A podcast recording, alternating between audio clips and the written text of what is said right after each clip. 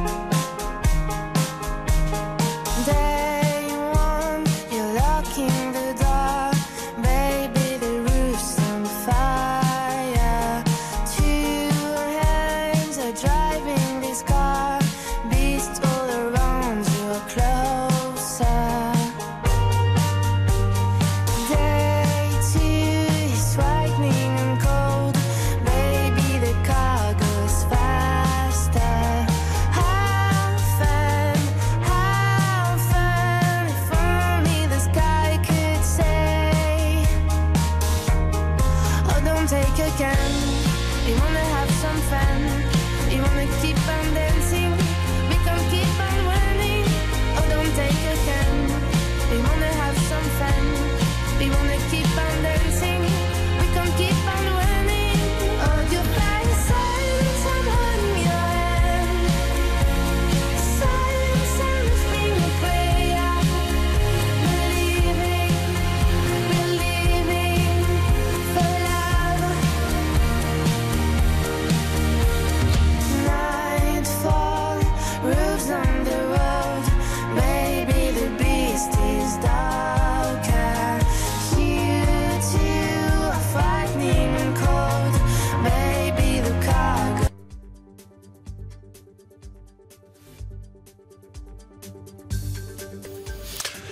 l'évidence, hein, vous l'avez compris, des difficultés euh, techniques pour euh, établir une liaison euh, avec euh, ce grand jury RTL, Le Figaro et LCI euh, de Jean-Michel Barnier. Euh, évidemment, nous allons pouvoir le- être en, en ligne le plus rapidement possible. On s'active actuellement en régie pour rétablir la situation. Et dès que c'est possible, évidemment, nous redonnerons la parole à Benjamin Sportouche et à tous les présentateurs de, de ce grand jury RTL, Le Figaro, LCI. Évidemment, on vous demande de bien vouloir nous excuser euh, de ces difficultés techniques. Le grand jury de de Michel Barnier, euh, négociateur euh, du Brexit, évidemment, mais également, on le sait, avec euh, sans doute des, ambitions euh, présidentielles, sera dans quelques minutes à l'antenne. Voilà. On vous laisse patienter un instant. Merci d'être fidèle à RTL. Vous allez retrouver le, grand jury RTL, Le Figaro et LCI dans un instant.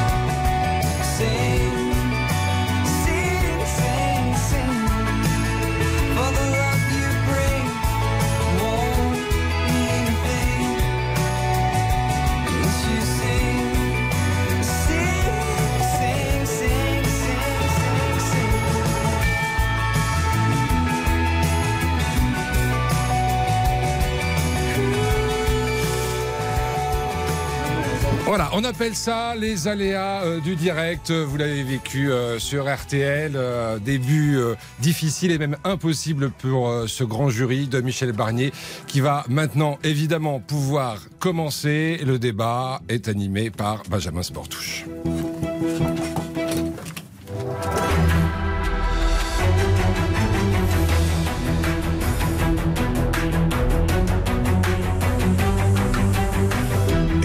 RTL Le Figaro LCI. Invité aujourd'hui, Michel Barnier, négociateur du Brexit et ancien commissaire européen. Le débat est dirigé par Benjamin Sportouche. Bonjour à tous et donc bienvenue dans ce grand jury après ce faux départ. Désolé Michel Barnier, nous voilà donc à l'antenne. Bonjour à vous. Bonjour à vous, il en faudra plus pour me Mais déstabiliser. tout à fait, on l'imagine bien et on compte sur vous. Merci d'être avec nous aujourd'hui. À mes côtés pour vous interroger, Marion Mourgue du Figaro. Bonjour Marion. Bonjour. Et Adrien Jean de TF1 LCI. Bonjour Adrien. Cette émission est donc bien sûr en direct. Vous pouvez poser toutes vos questions. Hashtag le grand jury sur tous les réseaux sociaux. Et bien sûr, elles seront posées en fin d'émission dans Question Net. Alors Michel Barnier, serez-vous le Biden français, celui qui ferait de son âge, vous avez aujourd'hui 70 ans, un atout pour succéder à Emmanuel Macron qui a presque 30 ans de moins Le 68 art, Daniel Cohn-Bendit y croit. Vous pourriez réconcilier, réconcilier les Français, dit-il.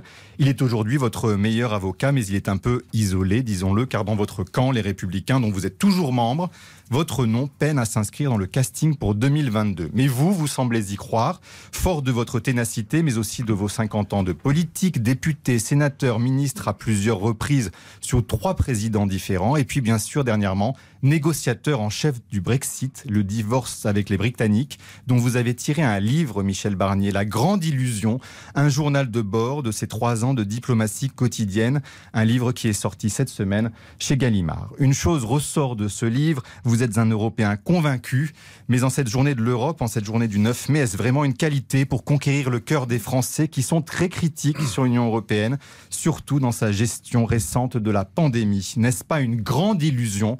Eh bien que de vouloir leur faire aimer l'Europe. Nous en parlerons bien sûr. Sur le reste, les Français vous connaissent peu ou mal, il faut bien le reconnaître. Que pensez-vous des grands sujets qu'on nous promet d'être être ceux de la campagne présidentielle de 2022 La sécurité, le régalien, la laïcité ou bien encore l'immigration? On va tenter d'y voir plus clair avec vous. Et on commence justement par ces sujets de sécurité, puisqu'il y a eu des émeutes la nuit dernière à Fréjus, au, terme d'une semaine qui a été marquée par de nombreux faits divers de violence. Marion Mourgue. Les violences se multiplient euh, dans les villes suite au démantèlement de trafic de drogue, euh, y compris à Avignon, puisqu'un policier a été tué. Comment vous jugez cette politique menée par Emmanuel Macron, euh, la politique en matière de sécurité? Je pense franchement que l'insécurité, c'est le principal échec de ce quinquennat.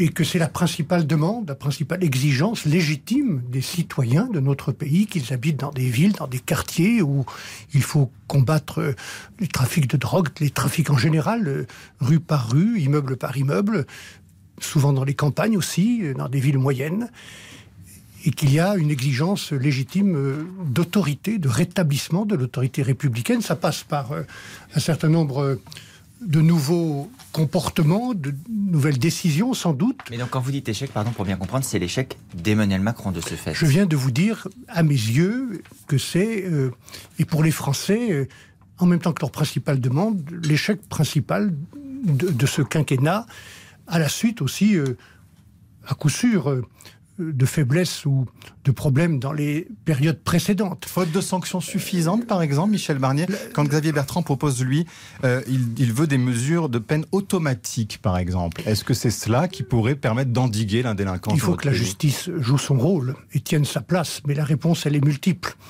Elle passe par euh, d'abord des moyens supplémentaires. C'est la demande principale de la police, qui est une de nos principales institutions et qui a été euh, heurtée, meurtrie euh, à deux reprises dans les dernières semaines. Vous l'avez rappelé. Mais les 10 000 postes de policiers gendarmes sur le quinquennat, les 8% supplémentaires pour le budget de la justice cette année, il faudra, il faudra aller plus loin et surtout réaliser ces promesses et ces engagements. L'état des commissariats, le nombre de postes, euh, les, les, les, moyens informatiques aussi ou modernes, je parle, je parle et je pense à l'interconnectivité ou l'interconnexion des fichiers, les moyens pour la police, sans doute à travers une loi de programmation qui devra mobiliser l'ensemble du Parlement. Et puis euh, une réponse pénale plus rigoureuse on sait bien les problèmes qui se posent avec euh, la recherche de peines de substitution, euh, la mauvaise application des peines. Euh, il, y a les sursis qui s'accumulent dans certains cas. Il y a une réponse pénale qui n'est pas à la hauteur et qui est un, problème de, qui crée une, vraie, une vraie inquiétude. Est-ce que vous diriez, comme Gérald Darmanin, qu'il y a un ensauvagement de la société aujourd'hui, un climat de violence qui ne cesse d'augmenter. Il n'est pas le premier ministre à le dire. Euh, je me souviens de Gérard Collomb quittant ses fonctions, euh, parlant des Français euh, qui sont face à face au lieu d'être côte à côte, et dans des mots extrêmement durs. Mais les mots ne suffisent pas pour les policiers, pour, mmh. je pense aussi aux enseignants. Samuel Paty a été une victime tragique de, de, de cette violence. Il y a une sauvagerie nouvelle depuis mhm. quelques années. Et c'est ça qui m'inquiète le plus et qui inquiète le plus les Français. Donc à la réponse de l'État, la, réponse républicaine commune doit être à la hauteur de, cette sauvagerie. Je voudrais juste dire qu'au-delà des moyens dont la police et la justice ont besoin. J'aurais pu parler des places de prison. On a annoncé 15 000 hmm. places de prison. Il y en a à peine 2 000 qui ont été créées, sans parler des prisons qu'on ferme, comme le centre pénitentiaire de Clairvaux, pour des raisons que je n'ai toujours pas compris, alors qu'on y a investi. C'est juste un exemple. Mais euh, il y a deux autres réponses que je voudrais signaler, qui sont, un, celle de l'éducation il faut que l'on soutienne les enseignants pour qu'ils apprennent euh, aux jeunes de ce pays, à tous les jeunes, les, codes et, les, normes de, la vie en Mais commun. À la place des parents? Non, il y a la réponse privée, dans la sphère privée qui est celle de la famille, et puis il y a la réponse républicaine dans l'école l'école. Et puis il y a une troisième, une quatrième réponse qui est celle de l'activité. On sait bien que l'oisiveté, le, chômage, la pauvreté euh, nourrissent aussi un certain nombre d'attitudes. Et, donc il faut euh, le retour à l'activité dans ce pays qui est euh, la deuxième grande priorité. Des vous parliez, pardon, Michel Barnier, de, de, la justice. Je vous répète ma question. Est-ce que vous pensez, comme Xavier Bertrand, qu'il faut des peines de prison automatiques pour ceux qui agressent, voire tuent des policiers ou euh, s'attaquent aux forces de l'ordre. Des peines de prison automatiques. Oui, j'ai entendu cette proposition, euh, une sorte de surenchère dans les mesures.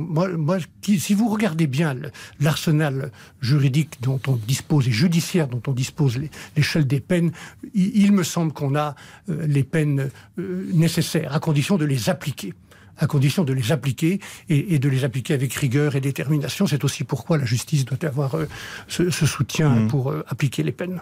Et quand des militaires dans une tribune à valeur actuelle parlent de délitement, de chaos euh, pour la société, est-ce que c'est aussi le constat que vous faites? Est-ce que vous partagez ce qu'ils ont écrit? La France ne va pas bien. La France est en crise comme l'Europe est en crise. Mais est-ce qu'elle est en délitement? Il faut faire. Nous, nous, sommes sur des sujets très graves, donc il faut faire attention mhm. aux mots qu'on utilise. Hein. et donc moi, je ferai attention aux mots, tout en disant clairement et fermement mes convictions. Euh, l'armée est une institution fondamentale de notre République. Euh, elle a besoin de considération.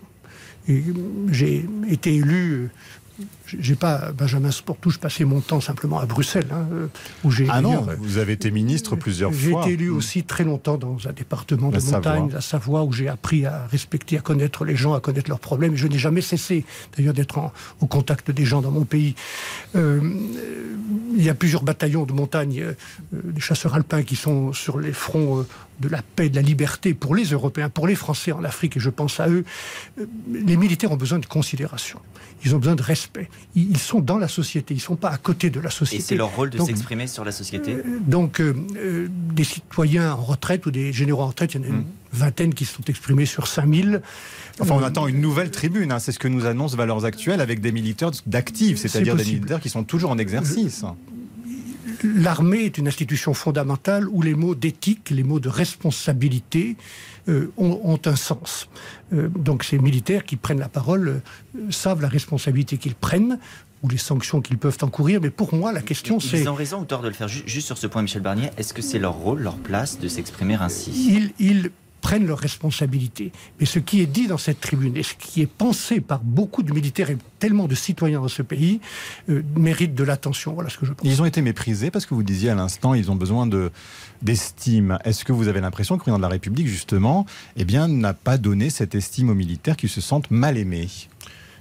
Il y a le sentiment d'un besoin de considération. Mais vous savez, euh, ce sentiment de considération, le sentiment que dans ce pays, chacun a un rôle à jouer, chacun est utile, Mmh. chacun est nécessaire. Moi, je pense, euh, comme l'homme politique que je suis, que chaque citoyen est nécessaire. Chaque entreprise, de la plus petite à la plus grande, est nécessaire. Mais parce que le chaque territoire est nécessaire. arrogant de votre point de vue? Mais ne- vous ne m'arriverez pas, malgré vos efforts, à me euh, faire entrer dans un jeu euh, de réponse ou de polémique avec le président. Ah de non, la mais c'est vous vous, qui le- dites vous qui le parce que vous dites à un moment donné, dans, dans- il a un exercice du pouvoir solitaire qui peut parfois frôler ou friser Non, j'ai dit simplement qu'entre la solitude, Oui. l'exercice solitaire du pouvoir, le manque de confiance Mhm. dans euh, les ministres ou euh, dans les élus locaux, on l'a vu pendant la crise du Covid, le manque de confiance dans les syndicats, on a besoin de syndicats forts dans ce pays, euh, peut, peut parfois friser euh, ou ne pas être trop éloigné de, l'arrogance. Il faut faire attention à cela. Donc je, dis simplement ma conviction que les Français, quels qu'ils soient, où qu'ils se trouvent, euh, ont besoin et, ont des raisons de demander à être respectés. Est-ce que Voilà. vous êtes inquiet par le climat global? On en parlait. Certains disent qu'il y a dans ce pays un parfum des années 30 et certains estiment que ben, ces militaires constituent une sorte de faction. Et ils ont, ils ont cette impression-là qui déboucherait sur le populisme. Est-ce que vous craignez, est-ce que vous faites cette comparaison-là, Michel Barnier? Euh, Si vous voulez bien euh, prendre un peu de temps, je le dis aussi à ceux qui Mm. nous écoutent ou qui nous regardent, euh, de lire le livre que je viens de publier, ce journal secret du Brexit, Mm. où, où vous verrez que je, je fais la différence entre le sentiment populaire et le populisme. Mhm. Euh, comme il faut euh, faire la différence entre le peuple et la foule. hein. Eh ben, C'est un, que- mot de mais Bernard Cazeneuve. que je- justement, est-ce que vous avez l'impression que la foule est en train de, voilà, de se radicaliser? Est-ce que vous avez peur, justement, qu'on revienne de, je dis le passé? simplement que au Royaume-Uni, euh, on a eu tort de ne pas écouter le sentiment populaire. Il se trouve que dans beaucoup de régions britanniques, le sentiment populaire correspond à celui qu'on rencontre dans des régions françaises. Le sentiment d'être abandonné, de ne pas être respecté ou considéré. Le sentiment de, ne- pas avoir d'avenir parce qu'il n'y a plus d'industrie. On a laissé partir notre industrie en France. Personne à Bruxelles ou ailleurs ne nous l'a demandé. Le sentiment de ne pas être protégé. Le sentiment euh, qu'il y a une immigration incontrôlée. J'espère que nous en parlerons. Tout cela euh, oui. crée un sentiment populaire qu'il faut écouter et ne pas confondre avec le populisme. Sur l'immigration, justement, mais moment, il y a des propos... des- Sur, cette- sur ce climat-là, est-ce que vous craignez justement qu'il puisse y avoir une sorte d'explosion sociale qui amènerait à une autre forme que les Gilets jaunes ou que le Brexit? Est-ce que vous craignez que la société française euh, explose ou se révolte Oui, il y a des risques d'explosion parce qu'il y a des, de, réelles grandes et graves fractures dans notre pays, notamment sur la question de, de l'immigration. Donc, euh, le rôle d'un homme politique, c'est c'est pas d'être spectateur de ça.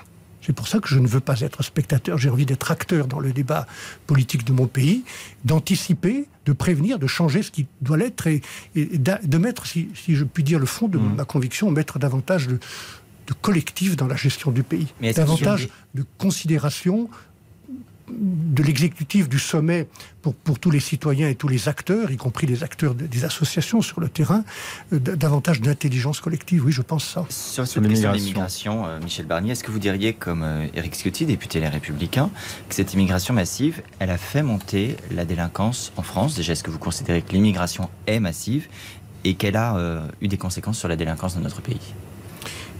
Euh, je, vois bien le débat sur euh, immigration, euh, insécurité ou terrorisme. D'abord, je ne pense pas, et vous ne me ferez pas dire que tous les immigrés, notamment ceux qui essayent de manière tragique de traverser la Méditerranée pour rejoindre un avenir meilleur, pense-t-il, euh, sont des terroristes en puissance ou des délinquants en puissance? Je ne le pense pas. Mais il y a des liens. Ils ont été démontrés par les enquêtes du procureur Molins, ils ont été démontrés par un, de vos confrères, journalistes de Mediapart, dans un livre. Euh, il y a des liens entre euh, les réseaux terroristes qui utilisent les flux migratoires et qui les infiltrent, ça c'est clair. Euh, moi je pense que, puisque nous sommes sur un sujet différent mais qui a des liens, qu'il faut décider dans ce pays un moratoire en matière d'immigration. Un moratoire. Il faut euh, prendre le temps de vérifier, d'évaluer, le cas échéant de changer euh, euh, les procédures, les pratiques, de, de faire le point. Je- Pardon, pardon, pardon, c'est important ce que vous dites, Oui, euh, mais Michel Barnier, parce que vous Si dites me moratoire. Non, non, mais justement, est-ce que ça veut dire immigration zéro? Parce qu'on a quand même des étudiants qui rentrent dans ce pays. Est-ce que ça veut dire qu'à un moment donné, on ferme complètement les frontières, on se pose, on fait un état des lieux, ou on continue à avoir eh bien, des étudiants qui viennent étudier en France de l'étranger? Évidemment, euh, on va toujours accueillir des étudiants, c'est une des forces. Toujours des euh, réfugiés également. Des universités françaises que d'accueillir beaucoup d'étudiants. Il faut même en accueillir davantage si ce sont de vrais étudiants. Mhm. Euh, Il y a toujours euh, la question des réfugiés, du droit d'asile que nous devons respecter. Je dis moratoire, et, et j'ai en tête en vous disant cela. euh, un conseil que m'a donné Angela Merkel un soir, hein, très tard, dans une négociation du Conseil européen auquel je participais sur le Brexit. Nous étions bloqués, c'était le premier traité Brexit euh, euh, en 2018 ou 2019.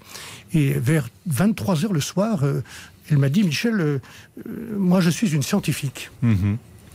Euh, Je connais bien Angela Merkel depuis longtemps. Nous avons même été ministres de l'Environnement ensemble euh, à une époque euh, de l'Allemagne et de la France. Elle me dit, euh, comme une scientifique, c'est tout ce que je fais quand j'ai un problème. Euh, Je prends du recul. Je, je rentre, je, je mets trois pas en arrière, je regarde l'image globale, la situation globale, au, au milieu de laquelle se trouve ce problème, pour essayer de trouver un chemin et une solution. Eh bien, je pense que les situations ne sont pas comparables, mais que c'est exactement ce qu'il faut faire en matière d'immigration. L'Allemagne qui a accueilli un million de migrants. Je, je vous parle Mm. de la situation française et on pourrait faire des comparaisons. Et d'ailleurs, si nous prenons du recul, Mm. si nous faisons ce moratoire comme je le propose, De combien de temps, pardon De combien de temps il peut être de Barnier 3 ou 5 ans, la durée du quinquennat, en tout cas le temps d'évaluer toutes les politiques, toutes les procédures. C'est aussi une proposition de Marine Le Pen. Est-ce que vous ne craignez pas justement au sein de la droite, alors que vous êtes jugé euh, droite centriste, de heurter une partie de l'électorat qui pourrait euh, être attiré par vous? Mais, mais franchement, Marion Moore, je n'ai pas besoin de Madame Le Pen pour écouter et comprendre les problèmes des Français et pour apporter des solutions à ces problèmes. C'est ça la responsabilité politique. Et donc, euh, vous ne me ferez pas aller sur ce terrain euh, de comparaison avec Madame Le Pen, qui par ailleurs euh, représente un parti dont on, on connaît l'histoire, et moi j'ai de la mémoire euh, comme euh, militant gaulliste. Donc, euh, je, je- je ne vais pas rentrer sur ce terrain de comparaison. Je, je regarde les problèmes des Français. Il y a, il y a trop de... Il y a- il y en a un peu assez dans ce pays des, des- des femmes et des hommes politiques qui se parlent à eux-mêmes ou qui polémiquent entre eux. Moi, je, je- je voudrais qu'on écoute les Français et qu'on comprenne bien que nous sommes sur cette question de l'immigration à un point de rupture, pour reprendre le mot que vous utilisiez. On vous attendait pas sur ces propos. C'est vrai qu'on est surpris en l'entendant parce que quand même un moratoire vous de m'avez 3 à invité, 5 ans, c'est intéressant Vous justement. m'avez invité aujourd'hui Mm. en me disant on va parler de la France. Bah, tout à fait. Moi, mais, je suis là pour parler oui, de la France. mais en même temps, c'est vrai que ce moratoire de, de 3 à 5 ans, ça veut dire pas de regroupement familial, par exemple? Ça veut dire qu'il faut mettre à plat et, et stopper les regroupements familiaux, évaluer euh, les effets euh, du décret, du décret, c'était même pas une loi de 74, et, et mettre à plat des procédures, la, la manière dont on donne un certain nombre de titres de séjour pour euh, regroupement privé ou familial, les titres de séjour pour les soins, les gens qui, qui viennent se faire soigner chez nous et qui ne repartent pas, euh, la manière dont on utilise les crédits de la caisse d'allocation familiale, il y a des, des sujets qu'il faut mettre à plat Mais est-ce que vous sérieusement. Et je vais ajouter une chose, si vous me permettez. Je ne dis pas cela pour euh, créer une- un débat supplémentaire. Je dis cela parce qu'il faut prendre le temps de traiter les problèmes et que les Français se disent qu'on va les traiter. Je pense aussi que sur ce sujet, il faut prendre le temps de reconstruire un consensus national. Et donc, je voudrais qu'on utilise ce temps de ce moratoire pour euh, reconstruire par un débat public et y, démocratique. y compris avec- par référendum Ouais. Peut-être qu'il faudra à la fin changer la Constitution sur certains points, notamment pour euh, euh, avoir plus de marge par rapport à des textes euh, ou, des, ou des règlements européens. J'observe d'ailleurs que dans ce temps, il faudra pas seulement évaluer les règles euh, d'expulsion, de reconduite à la frontière, les conditions d'attribution des titres, il faudra discuter avec nos partenaires européens. On verra que dans certains pays proches de nous, l'Italie ou l'Allemagne, on, on applique beaucoup plus rigoureusement certaines règles. Il faudra prendre le temps de discuter avec les pays d'où partent euh, ces personnes. Mais Et, mais donc là, je parle, Barnier, je ju- parle juste- de lutte contre les Mm. trafics. Il faut être impitoyable avec les trafiquants, d'hommes et de Mm. femmes ou d'enfants. Je parle de l'établissement de structures pour établir les visas sur ces pays plutôt que chez nous. Et je parle aussi des conditions d'aide au développement. plus drastiques. d'aide au Mais est-ce que vous développement. assumez- que Michel vous Barnier, qu'on un commentaire politique, Oui, oui. une Est-ce que, question. est-ce que vous assumez en fait qu'en faisant toutes ces propositions, vous êtes aujourd'hui en réalité, sans que ce soit une occasion, une critique quelconque, plus proche des propositions que fait Marine Le Pen que de la Mm. politique que mène Emmanuel Macron? Mais je- encore une fois, je, je viens de répondre à cette question. Je n'ai pas envie, et je ne le ferai pas, ni maintenant, ni dans les mois qui viennent, de me mettre en comparaison, euh, en contradiction ou en surenchère par rapport aux uns et aux autres. Je regarde les problèmes de mon pays. Et, et- et je passe beaucoup de temps en ce moment à écouter des associations, des acteurs sociaux, euh, des, des- des citoyens, et j'observe ce climat euh, de, de rupture ou de... ou Enfin, de- ceux qui nous écoutent se disent il y a un virage à droite de Michel Barnier. Euh, C'est vrai qu'on se disait euh, que vous n'étiez pas forcément sur ce point-là. Après, est-ce que c'est aussi là? Ça veut dire qu'il faut clarifier Voilà les ans idées de la droite. hein. Voilà quatre ans et demi. Voilà quatre ans et demi que je, je suis euh, dans une négociation euh, compliquée euh, que j'ai menée à, à bon terme, celle du Brexit, en écoutant les gens d'ailleurs. Excusez-moi de le dire, j'ai jamais cessé d'écouter les, les pêcheurs, les agriculteurs, Ouais. les entreprises, On va y les, venir. citoyens. Mais je, je vais juste répondre à votre question Mhm. plus précisément. Ça fait quatre ans et demi que j'ai géré un événement improbable et qui s'est produit. Et je recommande de faire attention aux des événements improbables qui peuvent se produire dans notre pays. Vous pensez à quoi Je pense à l'élection de l'extrême droite à la présidence de, de la Marine Le. Pen. Exactement. Donc Qui vous la croyez possible en 2022 Je pense qu'elle est possible si euh, euh, les autres partis politiques euh, restent faibles, Mmh. et le mien en particulier, ou divisés, et si nous n'apportons pas une bonne réponse réaliste, sérieuse, faisable. Vous ne me ferez jamais dire dans les mois qui viennent des choses qui ne sont pas Alors faisables. sur, sur la laïcité notamment, parce que c'est un sujet qui va être sur la table pour la présidentielle, euh, Marine Le Pen dit euh, clairement, et certains la suivent aussi dans votre parti chez les Républicains, qu'il y a un communautarisme montant, rampant dans ce pays, qui peut se traduire notamment par le port du voile à l'université pour les filles. Très concrètement sur cette question, Michel Barnier, quelle est votre position? Le, le port du voile, c'est une, c'est une, ou l'interdiction du voile, c'est une, une règle et une attitude absolument fondamentale dans notre, dans notre République. Et je souhaite que les principes républicains de laïcité soient réaffirmés. Plus loin? Il y a quelques années, euh, j'ai eu comme ministre français des Affaires étrangères à gérer euh, l'enlèvement de deux de vos confrères en Irak. Euh, euh, Georges Balbruno, en particulier euh, Christian Chesneau. et Christian Chesneau. Et j'ai pas oublié le temps que j'ai passé avec les équipes du Quai d'Orsay et de la DGSE pour, euh, pour les libérer. Et, et je ne sais pas si vous vous souvenez des, des conditions qui étaient posées par les ravisseurs. C'était précisément euh, la loi républicaine 1904, euh, la loi sur le port du voile. Et alors je suis parti euh, euh, faire un certain nombre de visites, notamment euh, sur la chaîne euh, d'Al Jazeera, et pour expliquer ce qu'était cette loi, qui est une loi qui protège euh, la liberté de culte, qui protège la capacité pour chaque euh, citoyen français euh, d'être catholique ou musulman euh, ou juif. Et donc, de, je, pense que cette loi est fondamentale. Donc ça veut dire que concrètement sur l'interdiction du voile, ça vous n'êtes pas dans ce, sur ce, posi- ce- ce positionnement-là. Vous pensez qu'on peut, on ne peut pas interdire le port du voile pour les fillettes comme certains l'ont proposé aussi à la République en marche. Ou est-ce que vous dites quand même quand on est aussi jeune, c'est difficile d'avoir son libre arbitre? Et on ne peut pas l'autoriser Moi, je pense que la loi de la République doit, doit être appliquée et qu'on doit éviter d'introduire des signes religieux. Euh, après, il faut faire preuve de pragmatisme et de réalisme, d'introduire des, des, des signes religieux quels qu'ils soient dans, dans des lieux publics. Mais on l'interdit ou pas? Je pense que je pense qu'on devrait euh, réaffirmer clairement que les signes religieux ne peuvent pas entrer dans l'espace public. On poursuit cette conversation après une pause. Euh, le grand jury de Michel Barnier revient dans quelques minutes. À tout de suite. Impression et ligne claire d'Édouard Philippe et Gilles Boyer. Un témoignage exceptionnel sur leurs 1145 jours passés à Matignon. Leurs impressions, les décisions difficiles, les crises violentes et imprévues. Impression et ligne claire, un livre d'Édouard Philippe et Gilles Boyer, un éclairage unique sur les coulisses du pouvoir. Aux éditions Lattès. À Bressude, Alors ma chérie, tu lézardes sous ta pergola à tout à fait mon cœur. Hum, c'est le paradis. Tu peux baisser les stores? C'est comme si c'était fait. Un peu moins un, peu, un, un peu plus? Oui, voilà. Oh, voilà, c'est parfait. T'irais pas me chercher un jus de fruits? Ah, il y a beaucoup d'options chez Abri-Sud, hein, mais l'option jus de fruits, je ne crois pas. À Bressude,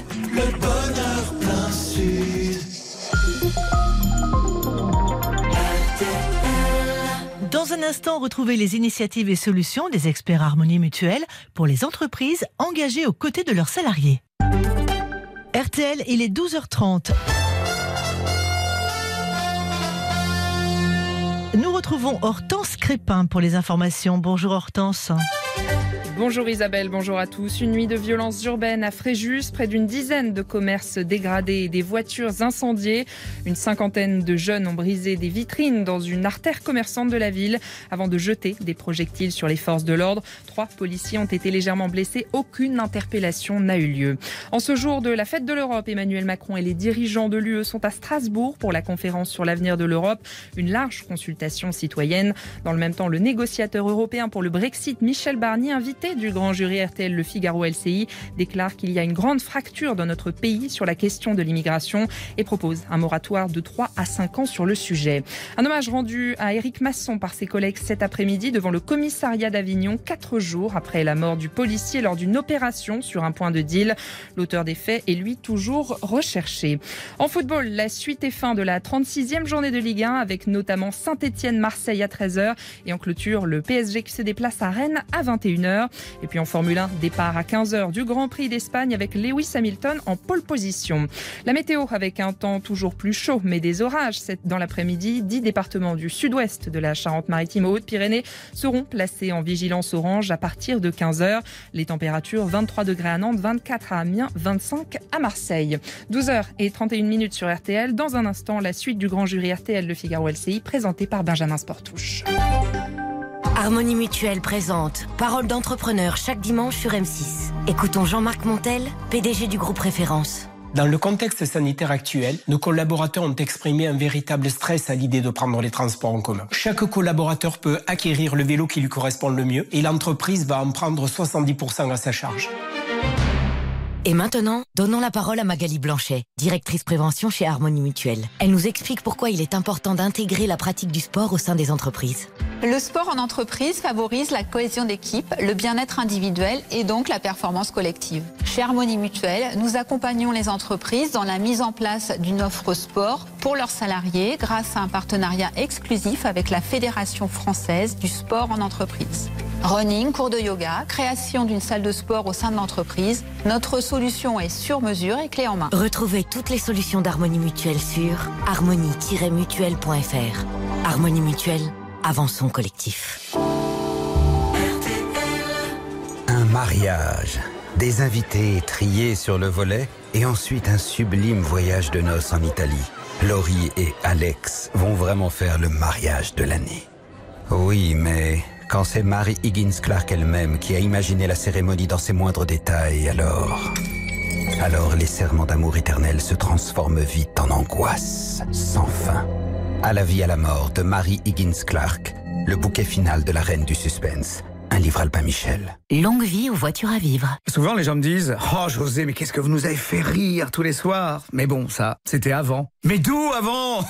Je suis toujours en pleine forme, moi Tout fonctionne bien, regardez-moi cette patate Bah oui, je m'entretiens C'est important l'entretien. Alors, pour votre véhicule de plus de 3 ans, chez Renault Care Service, bénéficiez de la révision éco à partir de 99 euros avec 38 points de contrôle, vidange et remplacement du filtre à huile. Qui mieux que Renault peut entretenir votre Renault? Nos ateliers restent ouverts sur rendez-vous. Offre réservée aux particuliers, conditions et prise de rendez-vous sur Renault.fr. Impression et ligne claire d'Édouard Philippe et Gilles Boyer. Un témoignage exceptionnel sur leurs 1145 jours passés à Matignon.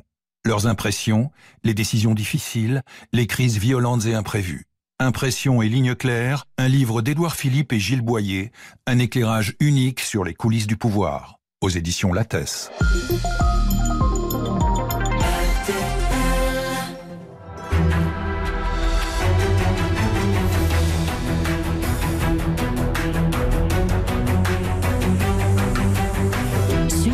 Jury RTL Le Figaro LCI. Invité aujourd'hui, l'ancien commissaire européen et négociateur du Brexit, Michel Barnier. Le débat est dirigé par Benjamin Sportouche. Avec à mes côtés Marion Mourgue du Figaro et Adrien Gindre de TF1 LCI. Nous parlions en cette première partie d'émission, Michel Barnier, d'immigration, de laïcité. Et vous avez fait une proposition euh, forte hein, sur, sur un moratoire entre 3 et 5 ans. Et bien évidemment, ça, va, ça fait réagir nos internautes, on parlera en fin d'émission. Mais ça suscite aussi nos, des commentaires et des, et des, rapprochements avec des critiques qui ont été faites sur Emmanuel Macron, notamment de Xavier Bertrand, Marion Bourg. Est-ce que vous diriez, comme euh, Xavier Bertrand cette semaine dans le Figaro, qu'Emmanuel Macron est un destructeur, un calculateur froid? Est-ce que vous reprendriez ces termes à votre compte? Non. Non. Euh, encore une fois, nous parlons d'une situation grave pour notre pays. Tout à l'heure, Marion Bourg, vous disiez que j'étais quelqu'un de plutôt modéré. Euh, je ne crois pas avoir été modéré dans ma vie euh, publique depuis. Euh, Cette étiquette vous gêne Non, elle ne me gêne pas du tout. Je, je, souhaite simplement qu'on dise la vérité. Et dans les débats qui viennent, il faudra que vous preniez l'habitude de, de, dire la vérité sur les hommes et les femmes politiques qui sont en débat. Moi, j'ai toujours pris beaucoup de risques, j'ai lancé des projets. Simplement, j'aime bien construire avec les gens en mettant des gens différents, de sensibilités différentes autour d'une table et pour bâtir un projet commun. Je l'ai fait depuis les Jeux Olympiques avec Jean-Claude Kelly et jusqu'à y compris le Brexit où nous avons travaillé. J'ai travaillé avec 27 chefs d'État de gouvernement et Emmanuel Macron ou, ou Victor Orban, c'est pas la même chose.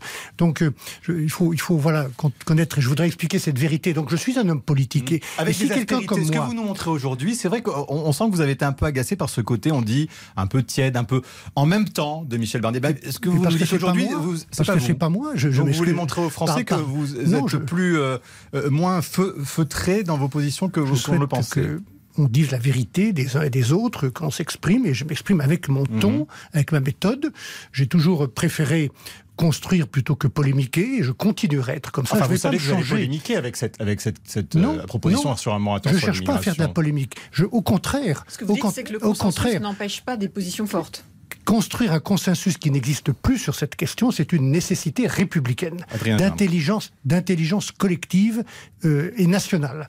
Et il faut, sur les sujets où il y a de vrais risques de mmh. fracture, prendre le temps de construire, euh, et non pas des polémiques, excusez-moi, mais construire un consensus, ah, et ça prend du temps. Qu'on comprenne bien votre démarche, est-ce que vous diriez, par exemple, comme Nadine Morano cette semaine, qui appartient au même parti que vous, je ne me suis pas engagé en politique contre le Rassemblement national, mais pour servir la France, est-ce que, par exemple, si on se retrouve dans un second tour à la présidentielle l'année prochaine, euh, Macron-Le Pen, euh, vous pourriez euh, hésiter en fonction des propositions qui sont faites ou est-ce que votre choix est déjà clair? Et Je ne sais pas si vous avez bien compris, M.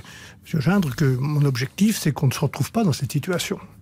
Donc je ne vais pas me mettre dans la situation que vous évoquez. Vous ne vous prononcerez pas là aujourd'hui. J'ai eu dans le passé l'occasion de me prononcer et je l'ai fait en conscience vous républicaine. Emmanuel Macron en 2017. Je l'ai dit. Et, et, Mais vous n'êtes pas sûr de refaire la même chose. Mais l'objectif n'est pas celui-là. L'objectif est de proposer un autre choix. Mais on peut faire les deux. Aux Français. On peut se prononcer aujourd'hui tout en souhaitant. L'objectif est de faire, euh, de présenter un autre choix aux Français et tout, tout l'objectif qui doit être celui des républicains, de tous ceux qui en font partie. Et, et le moment ils se détermineront par rapport aux candidats. Je suis sûr que cette famille est capable, si elle le veut, de, de choisir un seul candidat. Mais ce qu'on retiendra, c'est qu'aujourd'hui, ouais. vous ne souhaitez pas vous prononcer entre Emmanuel Macron et Marine Le Pen. Mais parce que la situation n'est pas celle-là. Excusez-moi, le premier tour est celui où chacun des partis politiques, et j'espère que le mien en sera capable. Je vois bien l'intérêt journalistique de votre question, mais, mais vous ne me ferez pas dire que on va renoncer à être présent au deuxième tour. Nous, nous voulons être présents au deuxième mais tour. C'est surtout que dans votre famille politique, il y a toujours ouais. eu des membres du Républicain qui étaient très clairs et qui disaient mm. entre Macron et Le Pen, on choisit Macron, et d'autres oui, qui mais, disaient mais tout, on ne choisit pas. Excusez-moi, j'ai toujours été très clair et je le serai toujours. Si cette situation se reproduisait, je vous dis simplement que nous allons tout faire pour qu'elle ne se produise pas et qu'il y ait un autre choix proposé aux Français dans la clarté et que les républicains, la force de cette droite républicaine à laquelle j'appartiens depuis toujours, même si j'ai toujours eu ma liberté de parole et de ton et je continuerai, cette famille républicaine de la droite républicaine doit être capable de proposer une alternative aux Français. Mais... Faute de quoi, permettez-moi de vous dire, on sera dans le risque qu'un événement improbable comme je l'ai dit tout à l'heure, se produisent dans notre pays. Sauf que votre famille, pour l'instant, n'a pas de candidat euh, naturel. Il y a plusieurs offres sur la table. Comment on tranche euh, On est au mois de mai. Les autres partis ont déjà leur leader. Comment vous faites euh, aujourd'hui au sein des Républicains? Est-ce qu'il faut passer par une primaire? Vous avez vu que les autres partis ont leur leader, vous? Bah, il semble que ça se ah bah, met en place, à part la gauche. On voit Marine Le Pen, on voit Emmanuel Macron, enfin on se dit a priori qu'il sera candidat. Pas que, il n'y a pas que, excusez-moi, je, oui. je, reviens à votre mais question, il n'y a pas que. Le temps passe mais parce que vous, vous êtes, pour, pardon, pour resituer, vous êtes contre une primaire à droite, euh, d'après ce que j'ai compris. J'ai pas, de, pas de passion pour la primaire parce que j'ai le souvenir de, des conséquences de la, des, des dernières primaires que l'on a faites et, et, dans la situation où se trouvent les Français. Écoutez, je, je voudrais rappeler mmh. que nous sommes dans une crise d'une violence inouïe euh, qui provoque beaucoup de souffrance, et en particulier chez les jeunes, qui, qui seront la, la, priorité pour l'action publique des, des, prochaines années, à mes yeux, qui doivent être la priorité, le, le, que les, les, jeunes soient, soient clairement euh, reconnus, soutenus et aidés parce qu'ils sont l'avenir de notre pays. Et nous ferons des propositions le moment venu.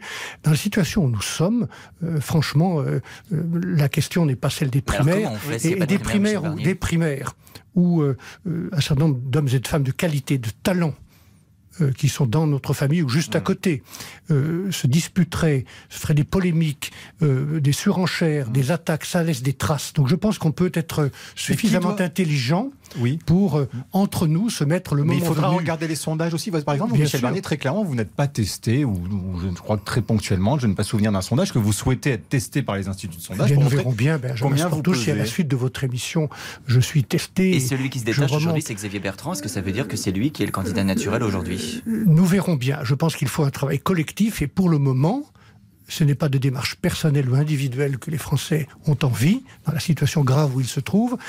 C'est d'hommes et de femmes politiques qui s'entendent. Ils en ont ras-le-bol, les Français. Permettez-moi de vous le dire, des querelles, des postures, des incantations, des disputes.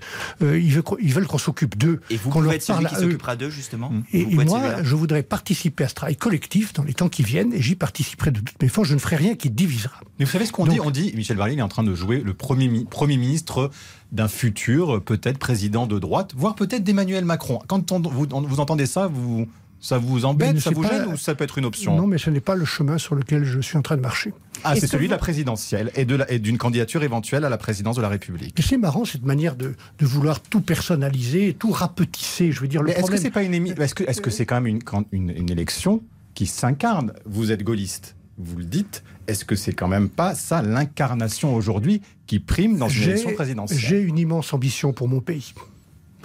J'ai une ambition très grande à la mesure euh, des, des- des problèmes, des fractures de ce pays, et à la mesure aussi des chances et des atouts, des ressources de ce pays, notamment euh, les jeunes de France. Euh, la question que vous posez Mhm. euh, d'une candidature à la présidentielle, c'est une question extrêmement grave. Et pour moi, le moment, aujourd'hui, ici, dans ce studio, qui fonctionne plus ou moins bien, euh, n'est pas de répondre à cette question. le moment n'est pas venu. Vous le Je- direz je vous à l'automne. Est-ce que c'est pas trop tard je, l'automne Trop je vous tard dirai ma décision le moment venu. Et le moment n'est pas venu Hmm. pourquoi Parce que les Français ont d'autres soucis et d'autres angoisses notamment celle de, de- de la santé publique, de tant de morts, de tant de malades, de tant Mais de ça veut dire que. Xavier Bertrand a eu tort de se présenter, par exemple, d'annoncer sa candidature euh, Vous faites la Barnier différence entre l'attitude des uns et des autres. J'ai pas besoin de faire de la comparaison.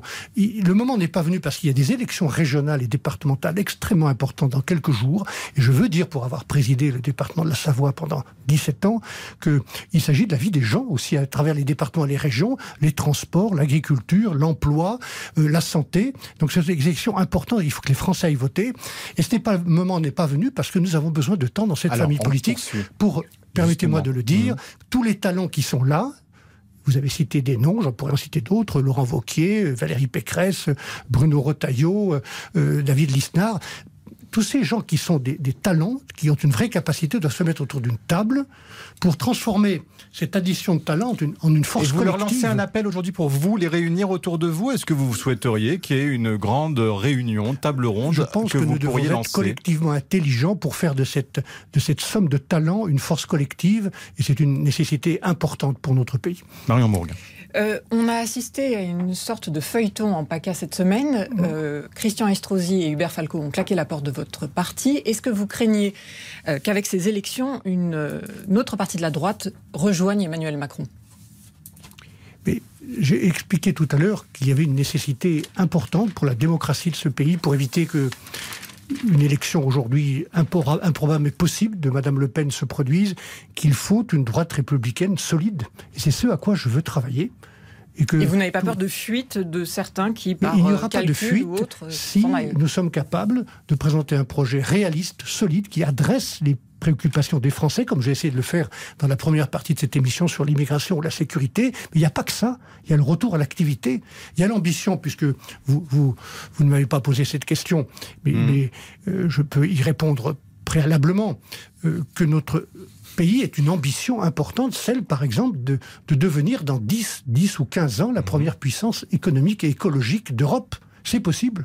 C'est possible avec euh, toutes les ressources dont nous disposons. J'ai parlé des jeunes, des entreprises qu'il faut laisser travailler, à qui il faut rendre de la liberté. C'est possible aussi avec de la considération. Je répète euh, ma conviction dans ce pays. Chaque citoyen est nécessaire. Chaque citoyen est nécessaire. Adrien Gindre. Euh, on a également euh, évoqué tout à l'heure la capacité d'Emmanuel Macron à s'investir sur la scène européenne. Aujourd'hui, euh, il participe à Strasbourg au lancement de la conférence sur l'avenir de l'Europe. L'ancien Premier ministre Jean-Pierre Raffarin dit de lui qu'il est le leader de l'Europe. Est-ce que c'est un avis que vous partagez?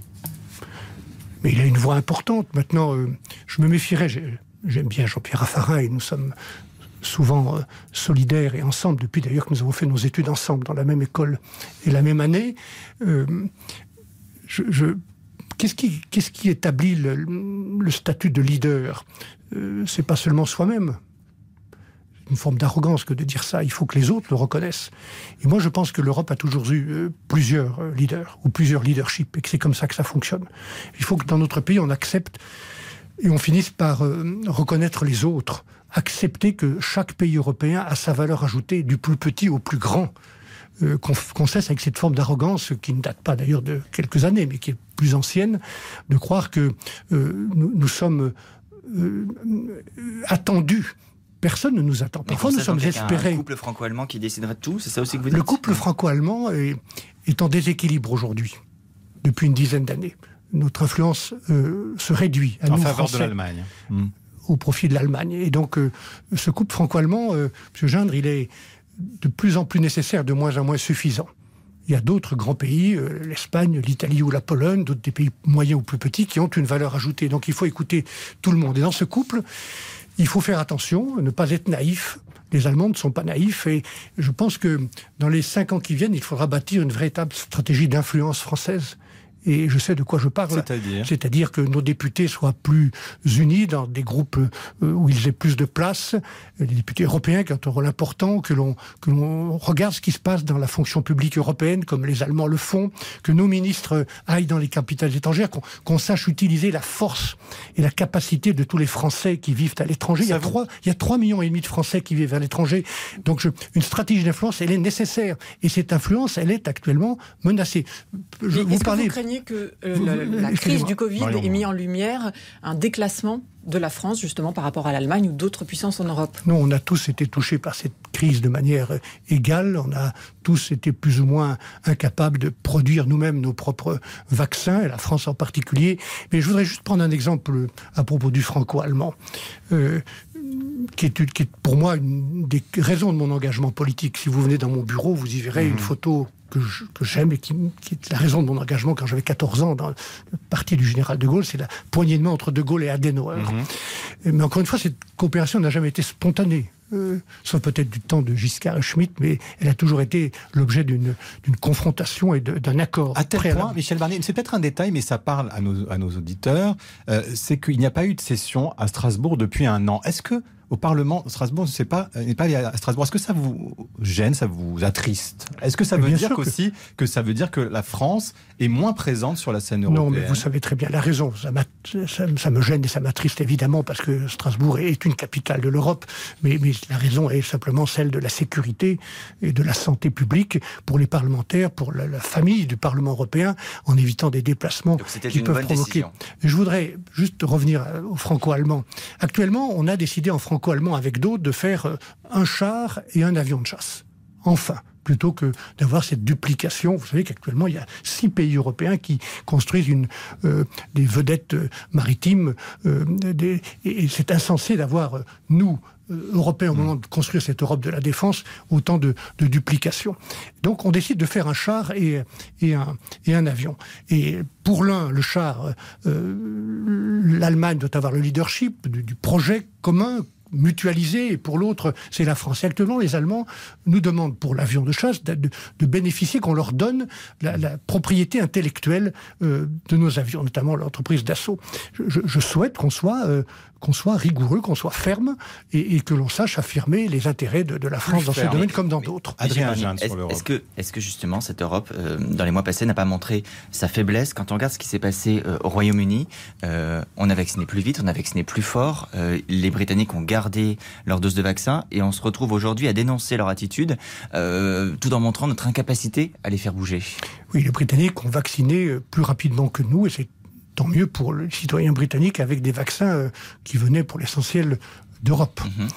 Euh, et donc il faudra faire l'évaluation de cette situation euh, dans quelques mois, euh, au moment où on sortira de cette crise. Mais ça montre notre faiblesse ou leur égoïsme au, au choix, mais Non, je ne vais pas prononcer des mots comme ça. Et je ne vais surtout pas utiliser, excusez-moi, sérieusement, la, crise du Covid qui est terrible, qui crée tellement de souffrance pour faire des surenchères, des polémiques avec le Royaume-Uni.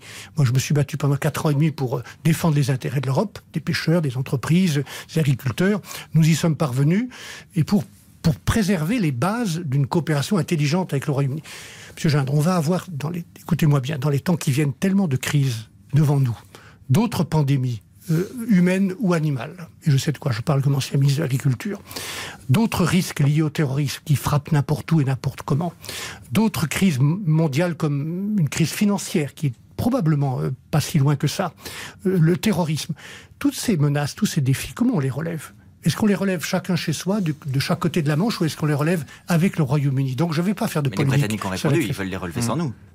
Eh bien, euh, je leur souhaite le meilleur. Mais je pense qu'on aura besoin, et les Britanniques sérieux le savent, de coopérer ensemble sur les questions de terrorisme, les questions de changement climatique, les, les- les questions de pandémie. On Mais aura sur le social, c'est important aussi, Marion Mourgue. Pour faire euh, face à cette crise, est-ce qu'il faut aller vers un salaire minimum européen, voire à une taxation euh, des revenus les plus forts, euh, que ce soit en France ou dans d'autres pays?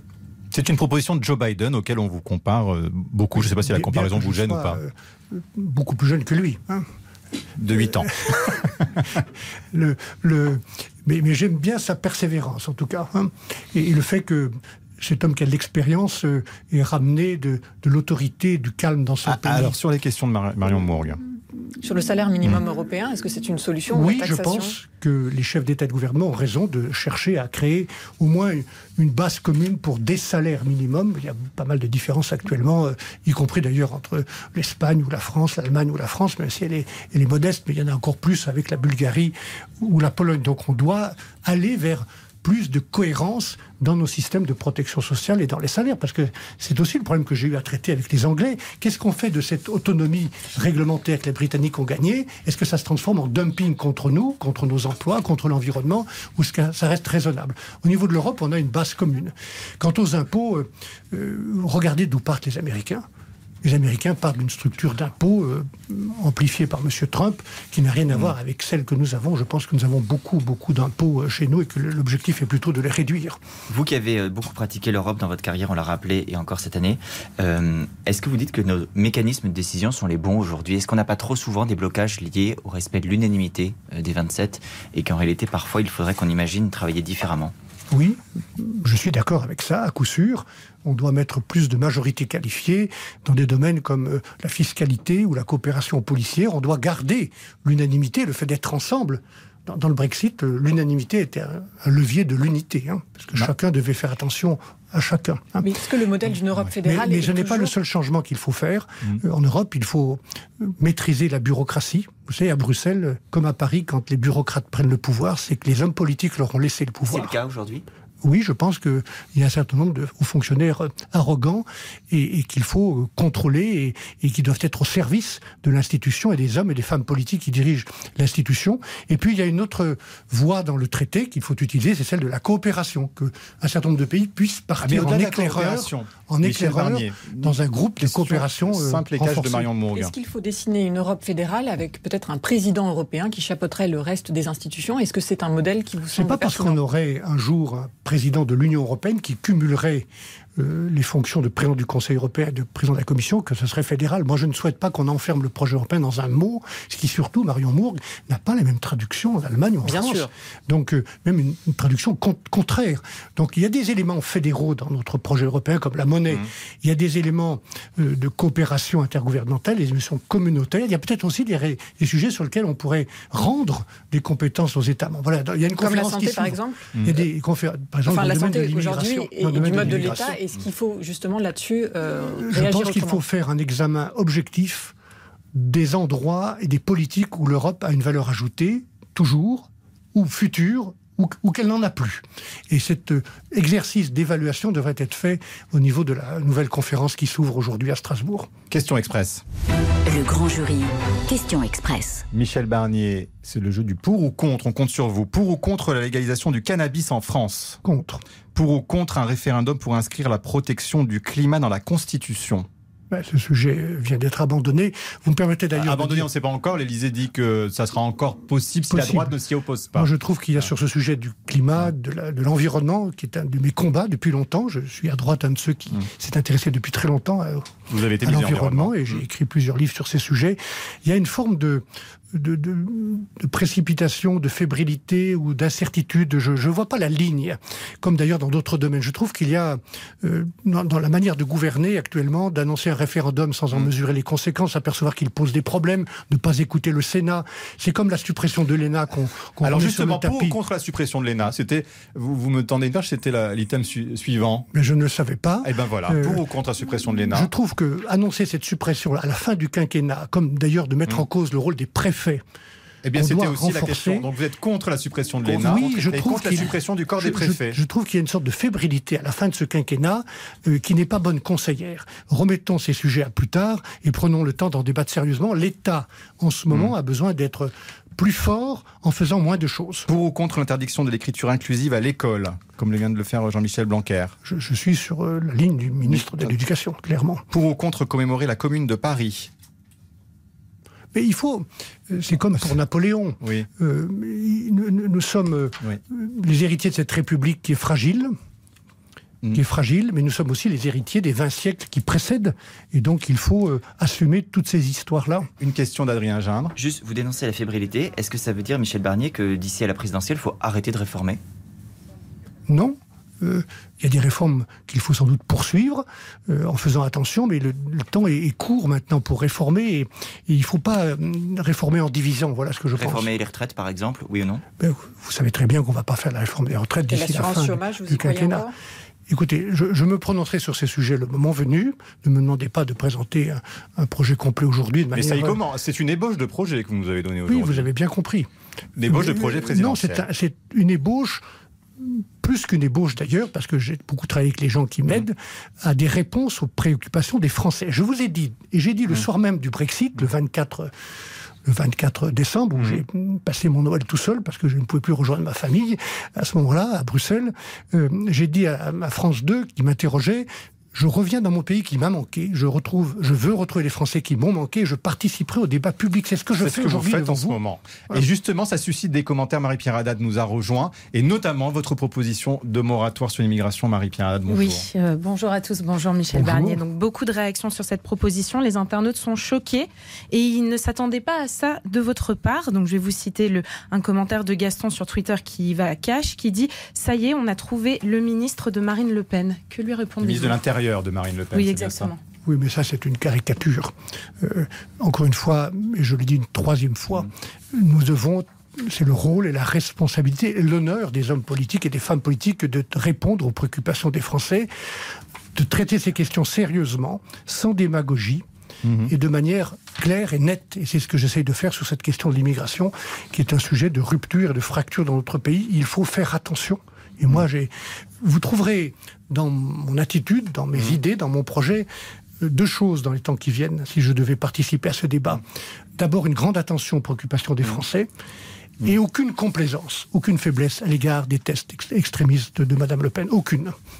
L'autre, euh, l'autre sujet Très qui a agité les internautes, oui, c'est les propos de l'ancien ministre de l'Éducation, Luc Ferry, qui a affirmé que sa retraite de 3 000 euros par mois ne lui suffit évidemment pas pour vivre. Je le cite, il y a eu beaucoup d'indignation par rapport à ces propos.